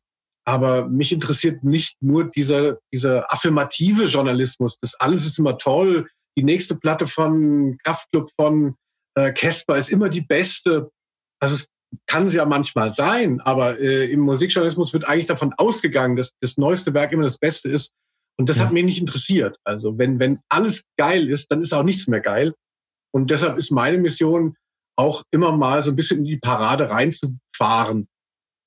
Ist das nicht auch absurd, dass früher, sagen wir mal, die Metal-Bands, jetzt nehmen wir mal Korn als Beispiel. Mhm. Viele Leute kennen Korn. Erste Platte mega gehypt und je älter die werden, desto schlechter wird alles im, im, in der Sicht des Fans. Weil natürlich das, das ursprüngliche, das, wo die jung waren, da, wo sie sich noch damit identifizieren, identifiziert haben und so weiter, war natürlich das Geilste. Und ich meine, ist ja auch so. Wenn, wenn die ihren großen ersten Hit anspielen, flippen alle aus. Wenn der neue, wenn die neue Single einmal kurz als dritter Song gespielt wird, so dann sagen alle, ja, naja, so, und ähm, es ist bei, ist es bei Jüngeren komischerweise so, wenn ich mir jetzt sagen wir mal Rin oder wen gucken wir uns noch an? Das ist jetzt natürlich keine Metal-Band. Rin ist natürlich ein deutscher Rapper für alle, die es nicht wissen. Es, aber da, ähm, da müsste man natürlich auch sagen, es, es, gibt ja kaum sonst junge Metal-Bands. Richtig. Äh, Bowser oder sonst oder der neue Capital Bra, da geht es immer um den neuesten Track eigentlich. Da kommt der Hype und danach ist vergessen. Kommt der Hype, ist vergessen. Kommt der Hype, ist vergessen. Ähm, es ist interessant, wie sich das so komplett gewandelt hat, finde ich. Also, weil die jüngeren Leute scheinen ja doch sehr da aufzuspringen. Wenn es was Neues gibt, sind sie da. Und wenn es was Neues gibt, sind sie da. Aber so Korn-Fans, so die interessieren die neuen Alben jetzt nicht mehr so. Hat ich zumindest das Gefühl. Sehe ich das richtig oder sehe ich das falsch? Finde ich einen interessanten Gedanken. Ähm, äh, den, der ist mir so gar nicht präsent. Also ich kenne natürlich das Prinzip, dass, dass die, die ganzen Rock-Acts, die halt länger da sind, sehr definiert sind eben über ihre über, ihr, äh, über ihren Beginn, also die Initiation. Weil viele verbinden damit dann ihre Jugend, weil es eben ähm, ja, auch ein Generationending war. Das hat sie halt in dem Moment erreicht, wo, sie, wo es für sie losging. Und dann verbinden sie die Musik damit und wollen natürlich auch, wenn sie dann zehn Jahre später, wollen sie an dieses Gefühl wieder erinnert werden. Und deshalb stehen sie eher auf die Klassiker. Dass das jetzt bei den, ähm, dass das jetzt im Hip-Hop vielleicht heutzutage ganz anders ist, ist es nicht so bei 187 Straßenbande und bei Kollega, da sind dann nicht die alten Hits? Ja, könnte die alten Hits sind auch super. Ich glaube, da springen dann alle mit und singen. Aber wenn es was Neues gibt, ist das auch so, dass die Leute gut vorbereitet zum Konzert kommen, den Text auswendig gelernt haben und direkt auch, wenn die Sachen, guckt dir zum Beispiel Apache an, der hat ja. seinen äh, neuen Song Matrix äh, erst bei äh, Class released, in, äh, quasi in der Sendung, äh, Late Night Berlin. Und ich bin mir sicher, dass am nächsten Tag hätte er eine Live-Show gespielt, alle Fans schon den Text auswendig gekonnt hätten. Das aber ist natürlich ein war ja früher Annahme, nicht anders, als äh, Take That eine neue Single rausgebracht haben oder oder die Backstreet Boys. Ja gut, aber dann, dann müssen wir quasi schon davon ausgehen, dass Apache eher Take That ist als äh, Metallica oder ja. Korn oder sonst irgendwas. Das will ich schon sagen.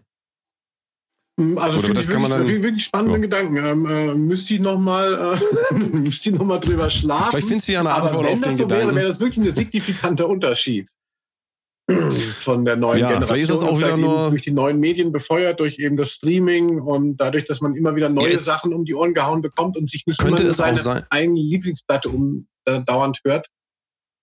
Könnte es nicht auch sein, dass die, ähm, wenn wir uns jetzt mal angucken, Korn, nehme ich jetzt wieder als Beispiel, äh, in den Anfang der 90er groß geworden sind, da war es ja auch so, dass die erste Platte ja auch wirklich gut war, während die ersten Werke von Jungen, wenn die Leute 16 sind oder sagen wir mal 15, ihren ersten Rap-Song veröffentlichen, der kann ja nicht gut sein, da ist aber auch keine Maschinerie dahinter. Das heißt, die schreiben das selber und ähm, bei wen können wir noch nehmen? Metallica. Metallica hatten auch irgendwelche Leute involviert. Die haben das ja nicht selber gemacht. Es war ja auch eine ganz andere Hürde.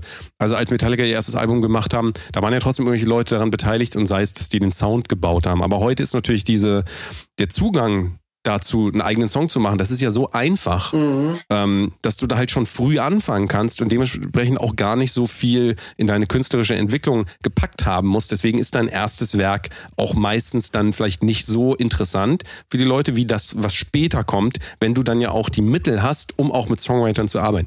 Diese These geht sehr weit, ich weiß, und das wird für, für viele Leute ähm, erschreckend sein, was ich hier gerade sage. Aber ähm, ähm, kann man ja nochmal drüber nachdenken. Finde ich tatsächlich ganz interessant, äh, wie sich das auch wieder so alles entwickelt hat. Mein Gott, wie die Zeit vergeht. Was? mir noch kurz wie ein sich Bier alles holen. ändert. Sekunde. Ja, mach mal. Hol dir mal ein Bier. Jan Ole ist übrigens gerade am Renovieren, kann man eigentlich mal zwischendurch sagen. Ja, ich lasse, beziehungsweise ist, ich äh, lasse ja renovieren. Ich renoviere ja nicht selbst, sondern äh, das machen ja die Handwerker für mich, die hier ähm, die elektrischen Leitungen aus den 30er Jahren mal austauschen, die alten Stoffleitungen einfach verdrahtet, ähm, damit mir hier die Bude nicht abfackelt. das ist kein Witz. Das Gibst du wirklich da so. ein bisschen mit eigentlich oder ist das einfach so, äh, Wie bitte? da einfach so?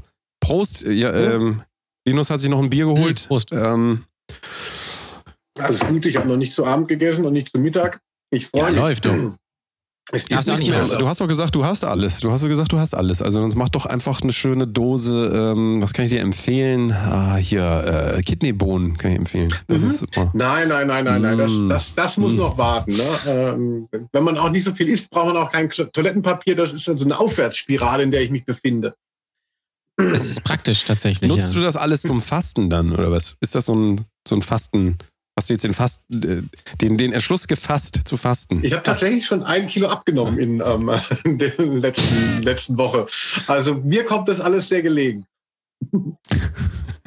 Ist ja doof, dass du dich nicht viel bewegen kannst, dass du drin sein musst da. Also da musst du wirklich deinen Nahrungs-, äh, deinen Konsum runterfahren. Ja, ich habe. Seven gemacht, das haben auch viele. So, das ist so eine äh, Handy-App, wo man so sieben Minuten ähm, immer, äh, immer so neue, mh, weiß nicht, so kleine Übungen macht, wenn ihr das kennt. Mhm.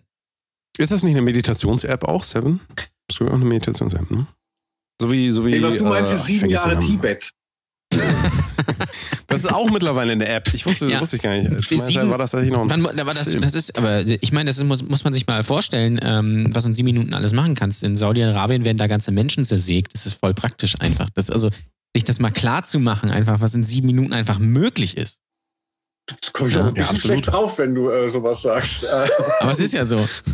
also was Ja, mich ist ja nochmal so. interessiert, wie seid ihr beide eigentlich Freunde geworden? Ihr wirkt ja wirklich so, natürlich so ein bisschen so ein verrücktes Paar und ähm, vielleicht gab es ja schon mal die Folge, wo das alles erklärt wurde, aber da habe ich irgendwie, die habe ich nicht so mitgekriegt. Wir haben, gar, wir haben gar nicht wirklich oft darüber gesprochen, einfach. Ne? Also, ich glaube, das, was wir mal thematisiert haben, dass du mein Trauzeuge warst, das war, glaube ich. Das war, das kommt ja erst später. Das kommt ja später in der, ja, ja, das kommt dann später in der Chronologie. Ja, Damit ging's ich habe einfach jemanden wildfremden mit langen Haaren auf der Straße im, angesprochen, Random Stranger. weil ich so einsam bin. Nein, äh, es ist tatsächlich so geschehen, dass wir ähm, zusammen Musik gemacht haben, weil ich habe ja früher auch mal in der Band gespielt. Man soll es kaum glauben, fast zehn Jahre lang. Und ähm, da wollten wir quasi mit neuer Besetzung ähm, äh, nochmal einen Neustart so machen und dafür haben wir halt einen äh, Produzenten gesucht und irgendwie sind uns Danny und ich dann über den Weg gelaufen. Und dann haben wir ziemlich festgestellt, äh, schnell festgestellt, dass wir relativ ähnlich ticken und dass ähm, ja wir auch beide so ein bisschen, ich sag mal, gefrustet von der von der ähm, von de, dem Band-Dasein sind. Und so ist es dann tatsächlich entstanden, dadurch, dass wir dann irgendwie Songs zusammengeschrieben haben, die dann nie verwendet wurden. Ähm, und ja, die Band hat sich dann relativ schnell, so nach einem ja, Jahr ungefähr oder so, dann wieder aufgelöst, ohne jemals einen Gig gespielt zu haben in der neuen Besetzung, weil dem Sänger eingefallen ist, er möchte lieber zur Polizei gehen. Und ähm, Aber das klassische, klassische Band-Historie eigentlich so, ne? Äh, Ja, keiner zieht an Beatles. einem Strang und ja, und dann fällt halt einfach alles auseinander. Also, aber auch äh, auf diesem Drama hat sich dann das Ganze eigentlich so gebildet, weil man einfach, weil wir so viel ähm, gemeinsame Erlebnisse hatten. Ich aus meiner Historie von meinen Bands, Jan Ole auch in der Historie seiner Band, die ja auch relativ lang ging. Ähm, und ähm, ja, also im Prinzip hat das Leid uns zusammengebracht, kann man nicht Ja. sagen. Ne? Also das, das Leid der Musik.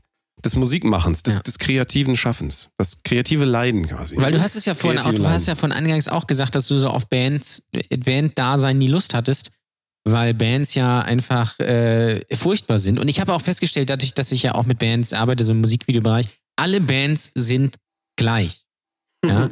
Es gibt keine Ausnahme. Die, das sind alles irgend, äh, größtenteils irgendwie welche Dullis, irgendwie, die nichts gebacken bekommen. Du hast immer einen, der so bis total bremst, der irgendwie äh, Lehrer äh, ist oder sowas, ähm, der dann sagt, oh, müssen, müssen wir das wirklich machen? Ähm, ich weiß ja nicht. Dann hast du einen, der immer Drogen nimmt, ähm, der immer mit seiner Ikea-Tasche zum in den Proberaum kommt äh, und da er lieber kifft, anstatt irgendwie zu spielen, der auch nie die Seiten wechselt auf, sein, äh, auf seinem Instrument. Und dann hast Und du irgendwie. die Proberaummmiete überweist, ne? Das darf man auch nicht vergessen. Ja, Also genau. die Die Proberaummmiete, das, ja, muss kriegst, du- kriegst du nächste. Woche. Kriegst du nächste Woche. Dann krieg ich, krieg ich Gehalt, weil ich an der Tanke irgendwie nachts arbeite.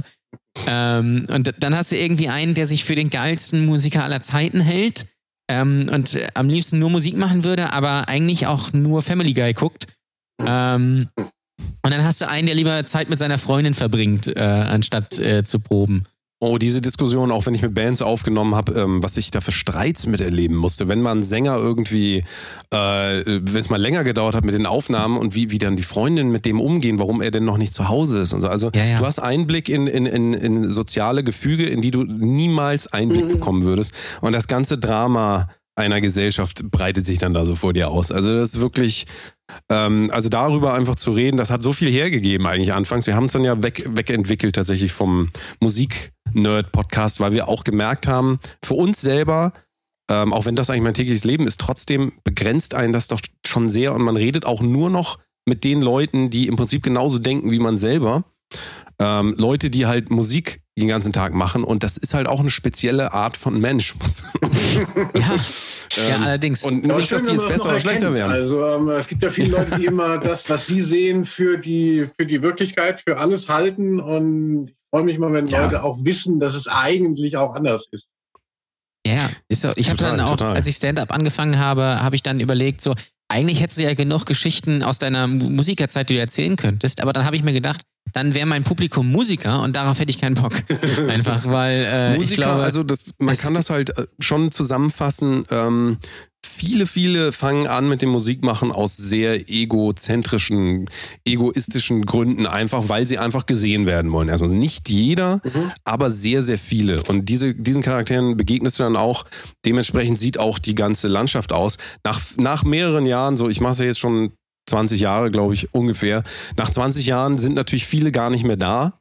Und es hat sich so ein bisschen so äh, selber äh, evolutioniert. Nee, wie sagt man das? Die Evolution hat da zugeschlagen. So viele Ja. Leute sind einfach, merken einfach, keiner applaudiert für das, was ich mache. und dann höre ich Äh, ich auf. bin scheinbar nichts wert. Ich gehe jetzt dann doch zur Polizei. Jetzt mal als Beispiel. Hm. Als Beispiel. Oder werde halt Musikjournalist. Was weiß ich. Also.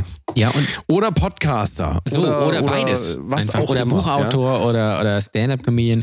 Aber die, die, die Bands tauschen sich ja auch immer so durch. Also, wenn man sich so die, die Festival-Lineups der lokalen Festivals irgendwie so anguckt, so Rock am Wendehammer oder sowas, dann liest du da, liest du da irgendwie Bands und in zwei Jahren gibt es diese Bands dann schon nicht mehr, weil der Drummer dann irgendwie zum Studieren nach Neuseeland geht. Und das ist Boah. alles so, alles sehr inflationär und alles auch sehr auf, sehr stehen geblieben, habe ich das Gefühl, diese, diese, diese Band, ähm, dieses Band-Ding. Deswegen ist das, glaube ich, auch ein Faktor, warum Hip-Hop halt so groß ist, weil die wollen sich halt irgendwie zeigen. Die haben halt keine, keine Bühne und die wollen halt was sagen, während alle Bands irgendwie nur über, über ähm, äh, Fender und äh, Camper irgendwie diskutieren wollen oder äh, wie das neue Chili Peppers Album denn mit dem neuen Gitarristen ist oder sowas, wo ich immer nie Bock drauf hatte, weil mir das immer zu dumm war einfach, weil es eigentlich dann eher ums Musikmachen geht, um Unterhaltung und, und was weiß ich was und nicht äh, darum, äh, was jetzt das geilere Equipment ist. Und ich fand das immer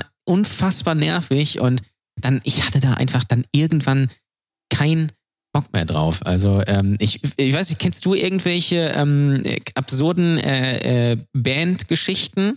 Weil ich, ich erzähle nämlich gleich mal eine, ähm, die, äh, wo Danny gerade gesagt hatte, irgendwie soziale, da kriegt man einen sozialen Einblick, den man so nie bekommen würde. Aber fällt, äh, vorher, fällt dir irgendwas ein, wo du sagst, äh, Gottes Willen? Mm, Nee, erzähl mal vielleicht, ähm, äh, passiert währenddessen bei mir. Okay. Also was, was, Danny meinte ja gerade, man kriegt da soziale Einblicke, die man sonst nicht bekommt. Was, äh, was bei uns so war, ähm, mit dem ich Musik gemacht hatte, hatte eine Freundin und irgendwann hieß es dann irgendwie, sie wird gestalkt. Ja? Mhm. Sie wird gestalkt, weil sie kriegt immer irgendwelche SMS und hier und da und man weiß gar nicht, von wem die kommen und äh, sie, äh, das ist, macht sie psychisch total fertig und äh, sie ist kurz davor, sich umzubringen und weil sie irgendwie bedroht wird, dann ist man zur Polizei gegangen und hier und da und dann wurde ich irgendwann verdächtigt, ich würde ihr irgendwie diese SMS schicken und was weiß ich was. Ähm, es ist bis heute nie offiziell rausgekommen, aber wenn man fünf Minuten überlegt, sie hat diese SMS immer nur dann bekommen, wenn er äh, entweder bei der Probe oder bei Auftritten war. Und immer von geheimen Nummern. Also liegt die Vermutung nahe, dass sie sich die SMS selbst geschrieben hat, weil sie nicht wollte, dass er quasi äh, auf Tour ist. Und solche kranken Sachen passieren dann einfach. Das, äh, ja. Ja, und das ja, du merkst auf jeden Fall, mega, mega spannende Geschichte auf jeden Fall. Ist, äh, nein, es ist ja nicht spannend, es ist einfach absurd, einfach, dass, dass es, dass es, äh, ähm, dass ja, es irgendwie so, sowas, sowas gibt. So. Und ich glaube, das Total. gibt es sonst nicht einfach. Ich glaube, das ist tatsächlich, eine Band ist, ähm, äh, da, da, kann man sich schon mal drauf einstellen, wie eine polyamore Beziehung ungefähr aussehen muss, wenn das nicht so gut läuft. Also, ähm, weil du musst einfach, du musst einfach Rücksicht nehmen, ähm, oder besser gesagt eine gleichgeschlechtliche, weil das ist ja nun mal so. Also, wobei es gab immer das, es gab immer mal irgendwo eine Bassistin. Ne? Das, das ja, genau. so. Es gab ja. mal eine Bassistin. Ich weiß auch nicht genau warum, Bass. Ja. Wenn ich drüber nachdenke, es gibt auch eine Band, mit der ich noch arbeite, da gibt es tatsächlich eine Bassistin. Absurd. Aber es gibt ähm, auch viele die Bands, anderen Instrumente. Rassistinnen. Das gibt auch. So.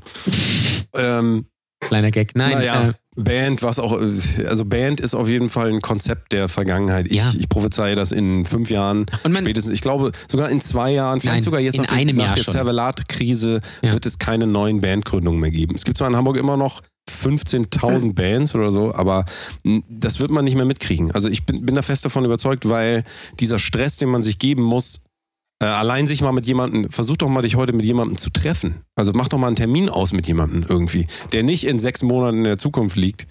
Ähm, ist sehr, sehr schwer, geschweige denn mit vier Leuten und das regelmäßig, das ist schon, äh, ohne damit Geld zu verdienen. Ja. Sehe ich da. Ich ja, wir proben so einmal die Woche, wir haben da so einen Bunker irgendwie und äh, Proben besteht dann aber immer nur daraus, dass man irgendwie Bier trinkt und äh, über irgendwelche Alben diskutiert oder irgendwie sowas und dann spielt man mal irgendwie einen Song.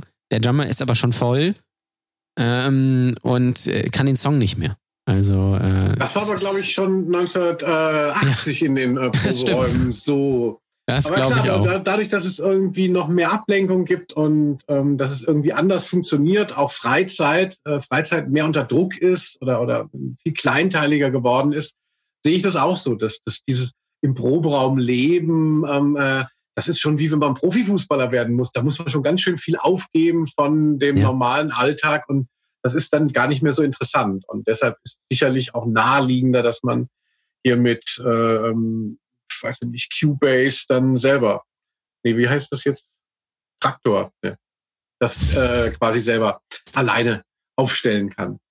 Ja, findest mit du eigentlich, kannst du ja nichts alleine machen. Du musst dich ja immer absprechen. Das ist das auch, was mich immer genervt hat, dass, dass du immer Ideen hast, und die umsetzen möchtest und dann fragst du was, äh, hier das und das können wir mal machen. Hm, ja, ähm, müssen wir mal machen. Lass uns nochmal den und den Song, lass uns da mal noch, noch mal die Bridge spielen. Die sitzt noch nicht so richtig, weil wir spielen mhm. am, am, äh, am Wochenende beim Bootshafen, sagen wir, in Kiel vor drei Leuten einfach. Das, das ist einfach so eine total verblendete Sichtweise, finde ich. Und ich finde aber, ich weiß nicht, ob du es ähnlich siehst, man sieht es so ein bisschen an den Festival-Line-Ups. Ähm, denn wenn man sich mal anguckt, wer bei den großen Festivals zumindest als Headliner spielt oder generell auftritt, dann sind das grundsätzlich Bands, die mindestens seit 15 Jahren dabei sind. Mhm. Es gibt wenig, wenig Neues. Und die Leute gehen aber einfach hin als, als Event, um sich zu besaufen und dann irgendwie zu Billy Talent oder Metallica oder Volbeat, finde ich ganz furchtbar, irgendwie da so mhm. rumzudancen. Aber das ist ja, das, so, so, kann, so, so kann man ja eine Musikrichtung oder eine, eine, ein, ein Genre nicht weiterentwickeln. Das ist ja einfach komplett stagniert und das ist ja, quasi wie am Beatmungsgerät bei Corona quasi. Ja, also ästhetisch ist wirklich bei Bands wenig zu holen. Also ich, ich habe das aber auch immer gehasst, diese, dieses, also ich, meinen Job bei Intro habe ich auch vor allem deshalb irgendwann aufgegeben, weil ich die Meetings nicht mehr ausgehalten habe, weil ähm, es ist ja genau, äh, wie du sagst, äh, Jan Ole, man muss ja, wenn man eine gute Idee hat, dann sagen die Leute ja nicht Hurra, wie bei einer Band, sondern ja. dann muss man ja dann noch irgendwem wieder unterjubeln und sagen, ja, lass doch mal. Dann ist der Schlagzeuger schlecht auf einen zu sprechen und lässt einen auflaufen. Dieser ganze psychologische Faktor, die ganzen Befindlichkeiten der anderen Leute. Und man ist ja mit seinen eigenen schon überfordert. Ne? Tatsächlich ne? ist es aber auch so. Manipulieren, damit sie das machen, was man will. Also, dass es überhaupt so lange Bands geben konnte, ein Wahnsinn. Tatsächlich ist es aber so, jetzt gerade arbeite ich mit einer relativ großen, mit einer relativ großen deutschen Metalband und da muss ich wirklich sagen, da sehe ich das gar nicht, das Problem. Halloween? Also es gibt tatsächlich diese, nee, nee, nee.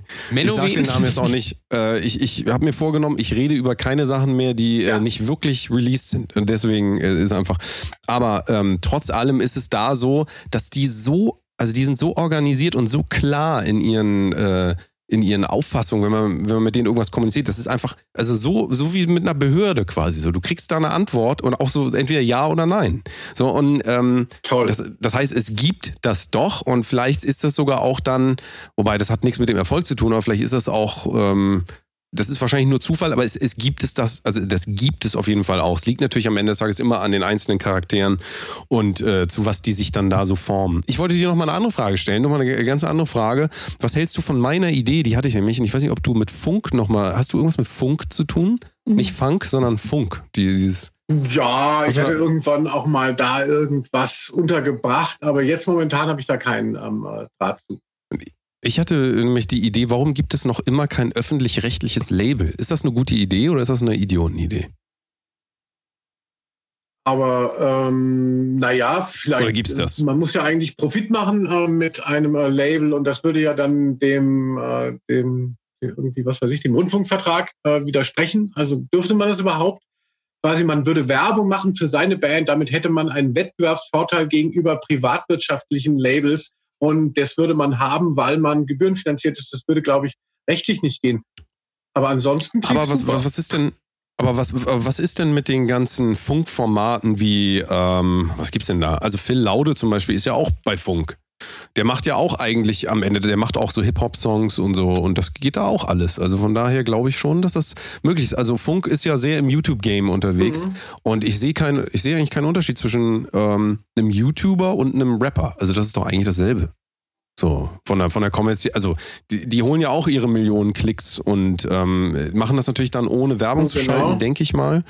Und ähm, das wäre aber trotzdem ein Konzept. Also ich denke, wenn man darüber nach, warum machen die Öffentlich-Rechtlichen das nicht mal so, es muss kein Label sein, dann halt ein Sender, der halt auch mal wieder Musik fördert, die nicht ganz so diese, diese, diese, diese Riesenmasse erreichen kann. Also Musik, die einfach ein bisschen mehr mehr Zeit braucht auch so. Also ich sehe da überhaupt keine Förderung mehr. Es gibt auch wenig Möglichkeiten für Leute, die das noch anders machen wollen. Also ich, deswegen dachte ich mir immer mal, das wäre ein ganz interessantes Konzept. Aber ja klar, ähm, vielleicht ja, da braucht man ja kein Wutbürger zu sein, um sich zu fragen, ähm, äh, warum gibt es in Deutschland in, in der Radiolandschaft halt nur auch noch bei den öffentlich-rechtlichen eigentlich nur kommerziellen Scheiß und warum müssen die eine Konkurrenz sein zu Radio Energy mit 1 Live äh, statt eben Sachen zu machen, die eben sonst keine Lobby haben.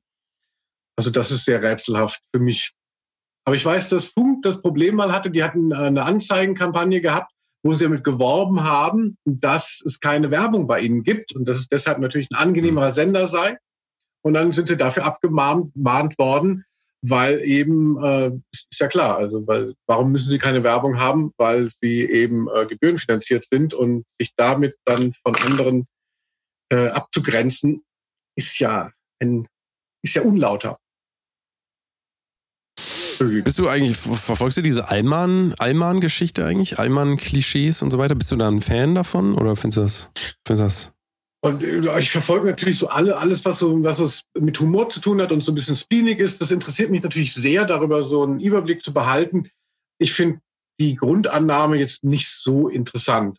Das ist natürlich klar, jetzt ein bisschen anti-deutsch, haha ein Rassismus auf, auf Deutschland ist dann irgendwie ein bisschen kinky und ist dann plötzlich auch äh, gesellschaftlich möglich, ohne dass man geächtet wird, wie zu Recht, wenn man das eben auf andere äh, Kulturen übertragen würde.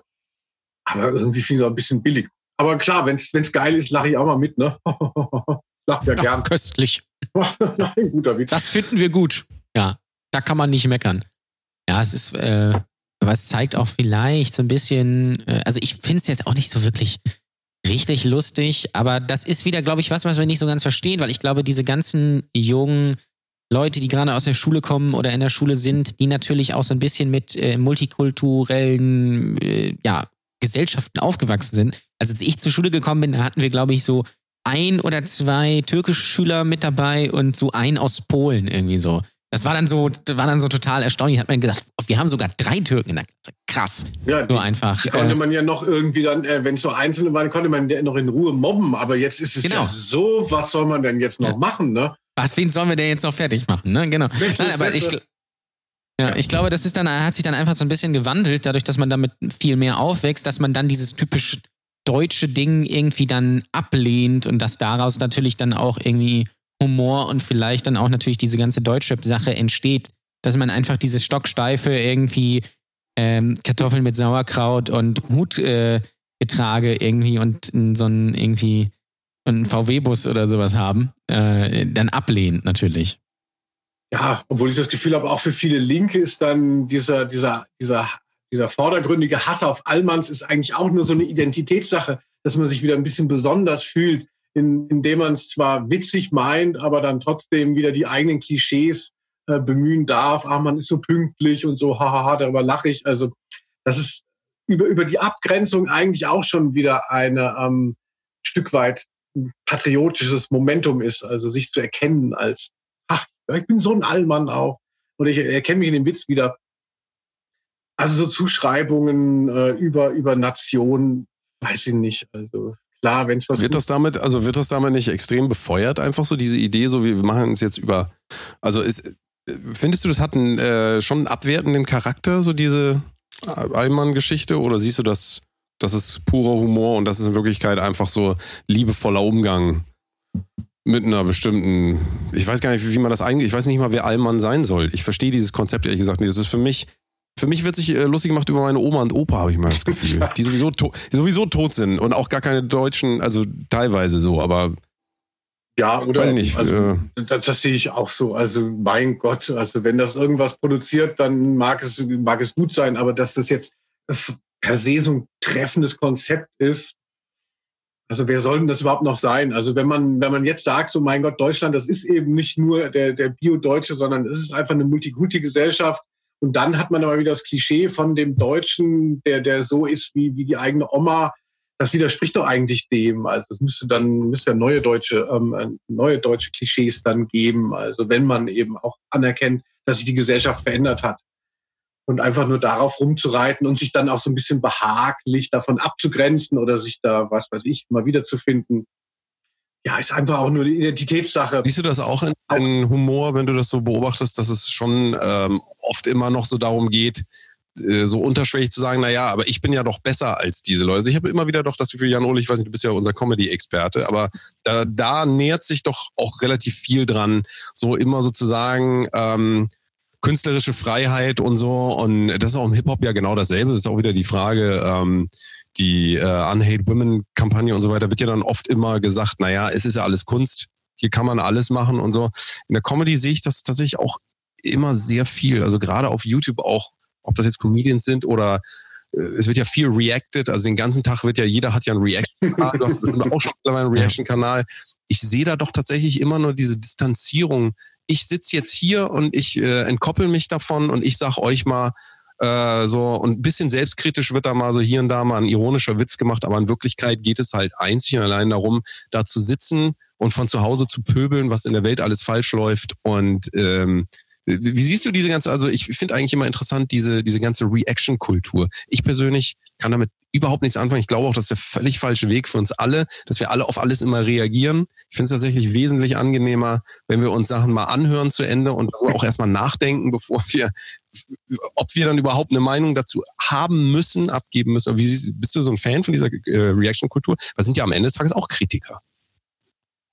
Mm, ja, also ich denke, so, so Beavis and Butthead ist ja quasi schon auch so eine Ursuppe da. Die saßen ja auch immer da und haben ähm, MTV-Videos kommentiert, despektierlich und verkürzt und man fand es lustig.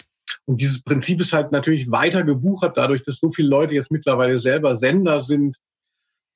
Und klar, also man, es ist immer leichter, sich dann dahin zu hocken und irgendwas zu bewerten oder auch nur zu reacten. Also viele, viele Reaction-Videos gehen ja nur darum, nochmal die Klicks abzugreifen von dem Original, davon eine Schwundstufe, ohne überhaupt noch eine Position zu vermitteln. Also für mich ist es schon total würdelos und meistens auch so schlecht aufbereitet. Also klar, ich habe auch schon mal irgendwas Hast du dieses gesehen, Reaction? wenn irgendein Beef total hochgekocht ist, dann habe ich es jetzt auch verfolgt, aber eigentlich nicht. Hast du unser Reaction-Video auf das Vincent Weiss Video? Hast du das gesehen? Das war auch das einzige Mal, wo Jan Ole mich dazu durch, äh, durchgekloppt hat, dass wir sowas machen. Bin auch wirklich überhaupt kein Fan davon, aber allein, wie viele Leute man damit triggern kann, ist schon enorm. Zeigt halt auch die Macht dieses Instruments. Mhm. Also, Ja, Ja. ja, natürlich.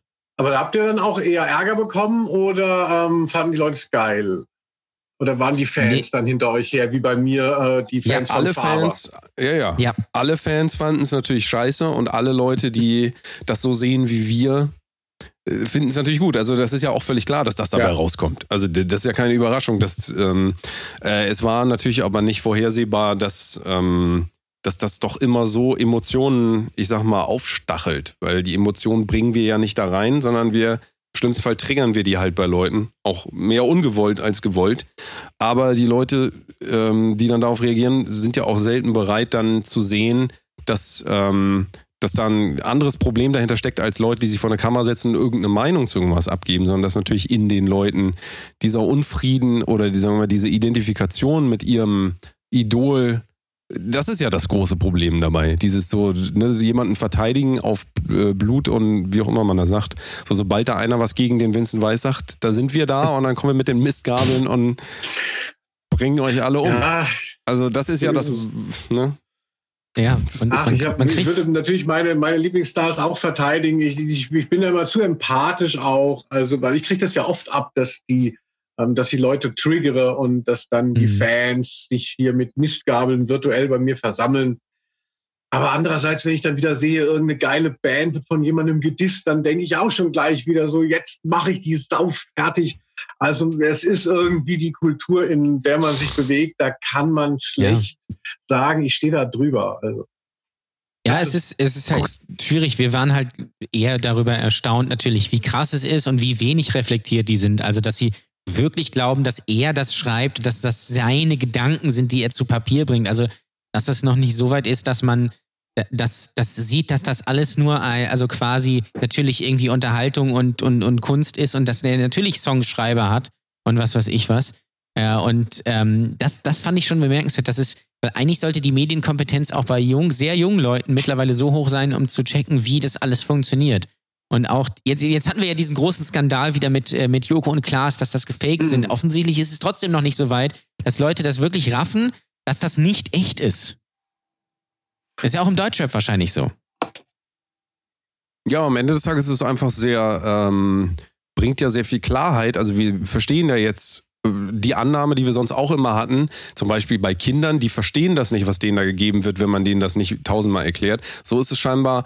Also Alter schützt davor ja nicht. Also das hat gar nichts mit dem Alter zu Mhm. tun, sondern es hat, ähm, da gibt es sehr viele Faktoren, die. Äh, deswegen verstehe ich auch mal nicht, warum YouTube jetzt, ähm, ich weiß nicht, ob du das auch schon mitgekriegt hast, aber du musst immer angeben, ob das speziell für Kinder dein Content hergestellt wird. Und dann auch diese Frage ab 18, so als ob in, äh, äh, mit dem 18. Geburtstag so ein Switch im Kopf um, umgestellt wird und dann heißt so, ach, ah, ich soll doch keine Frauen vergewaltigen. Ja, sagt mir das doch mal einer. Sagt mir das doch mal bitte einer. So äh, ganz merkwürdige Sicht, also und, und sowieso, wenn wir auch über Moral und so weiter, YouTube bestimmt ja auf YouTube, was das Verständnis von Moral und äh, Werten und so weiter, was, was das an, anbelangt. Also da kannst du dich auch schnell rauskegeln, wenn du da die falschen, äh, Inhal die falschen Inhalte ver vermittelst. Also ähm, ja, es ist alles nicht so, ist alles nicht so einfach, ne? Naja. ja, Linus, ähm, du bist übrigens auch einer der ersten Supporter der ersten Stunde quasi von uns. Äh, was fandst du eigentlich so gut an uns? Kannst du das nochmal erklären? Ja, das, das, das ist so eine Bromance, äh, ist auch Brotdose Kunst, dass, dass man so das Gefühl hat, so, ah, so natürlich sind so zwei äh, Heterotypen, aber irgendwie, ähm, äh, irgendwie knistert's auch. Und das ist das, warum ich immer dranbleibe. Wann ficken sie endlich? ja, ja, wie Ross und Rachel. So. Ja.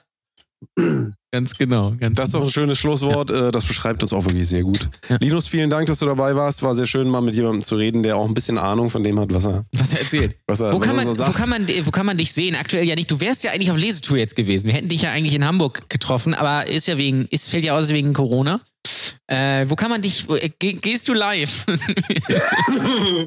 ja, nie wieder kann man mich live auf Bühnen sehen und live gehe ich aus Stolz einfach jetzt nicht. Also nein, ähm, äh, folgt mir auf keinen Fall auf irgendwelchen Portalen.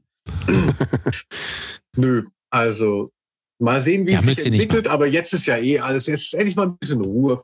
Davon ja, das ist ja auch das Gute. Ja. Ich finde, ich muss ganz ehrlich sagen, ich finde das total angenehm, weil ich, ich wohne ja jetzt nicht in, ich wohne jetzt nicht in der Metropole, ich wohne ja in Lübeck, aber hat ja trotzdem immer noch 200.000 Einwohner und ich wohne direkt in der Innenstadt und es fühlt sich aktuell so an, als würde ich auf dem Dorf wohnen, weil alle, weil kaum jemand ist draußen und es ist sehr ruhig. Ich höre- Ich höre keine Autos und sowas, ist total super. Es kann gerne immer so bleiben, muss ich sagen. Ja, genau. Und dazu noch das bedingungslose Grundeinkommen und dann So. einfach nur und, und noch Breitband-Internet. also ich, ich habe auch gar nicht mehr äh, Vorstellungen also von der Welt. Nee, Reicht reicht einfach. Grundeinkommen und chill einfach. Quasi, könnte man sagen. Genau, ich möchte auch nicht mit dem Rucksack durch Vietnam ähm, äh, reisen. Also auch äh, in besseren Zeiten nicht. Also ist mir egal. Ja. Das macht ein Freund von mir gerade tatsächlich. Der ist jetzt drei Monate in Vietnam und Malaysia und so. Beste Zeit eigentlich, um sich in Asien rumzutreiben. Ja, Rest Mal gucken, ob er peace. wiederkommt. Allerdings, ja. Ja, sehr schön. Vielen Dank, dass du äh, am Start warst. Äh, und er folgt gerne Linus Volkmann überall. Er freut sich über jeden einzelnen Follower, der äh, seine Livestreams nicht guckt. Ansonsten, äh, ja. Äh, bis dann und äh, Kommt gut durch die. Krise. Ihr schafft das. Ihr schafft das schon alles. Tschüss. Freunde, hier ist nochmal Udo, keine Panik und so. Gib mal auf patreon.com slash der Kunst. Da gibt's richtig viele geile Bonus-Spezialfolgen und so. Äh, Schaut euch das mal an. Patreon.com slash Bruder der Kunst. Du, ich will jetzt mal kurz auf den Spielplatz ein paar Kinder am Arm vielleicht auch anhusten. Äh, muss mal gucken. Äh, So, viel Spaß noch, ne? Das ist zurück ins Atlantik, ne? Ja, tschüss, ne?